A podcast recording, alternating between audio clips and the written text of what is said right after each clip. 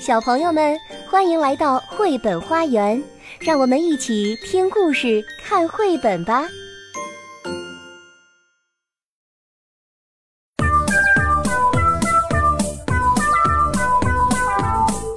嘿，小朋友们，你们好啊！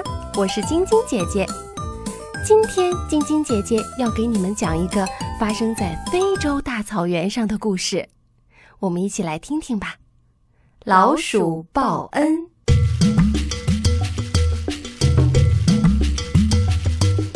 在非洲的大草原上，有一只狮子正在午睡。一只老鼠从它的身边经过时，以为狮子头上的毛是草，就在里面沙沙沙地走了起来。狮子吼了一声：“嗷！”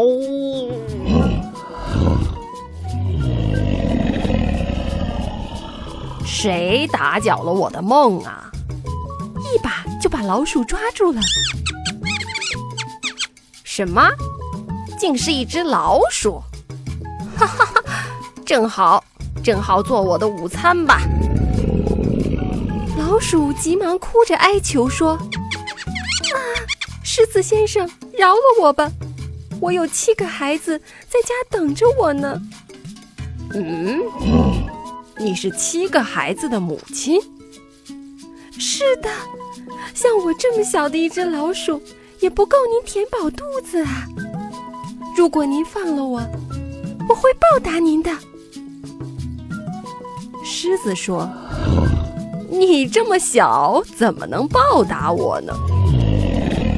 不过最后，狮子为了小老鼠的孩子，还是把它给放了。老鼠非常感激地说：“谢谢你，狮子先生，请相信我，我一定会报答你的。”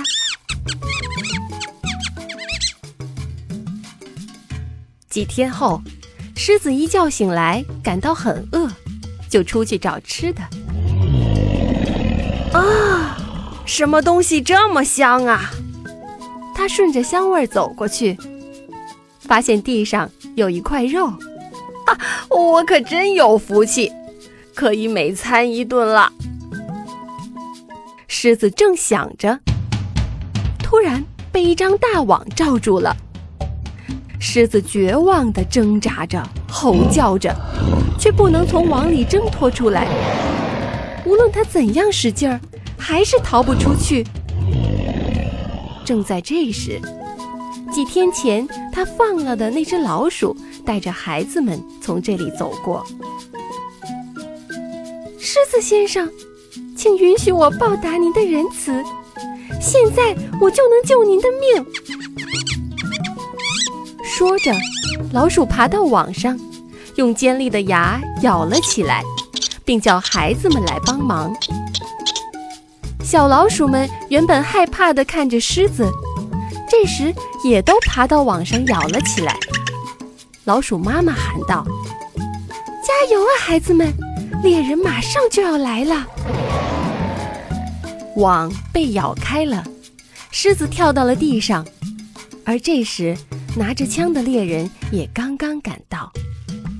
啊，谢谢你，老鼠太太！我原本没想到能指望得到像您这样一只小老鼠的报答。过去我小看你了，对不起啊。说完，狮子就匆匆地跑掉了。小朋友们，老鼠虽然很小，但它也有狮子不具备的本领，对吗？所以，不管是谁，都不能够小瞧别人呢。好了，今天的故事讲完了，我是晶晶姐姐，我们下一次再见吧，拜拜。本节目由爱乐公益出品。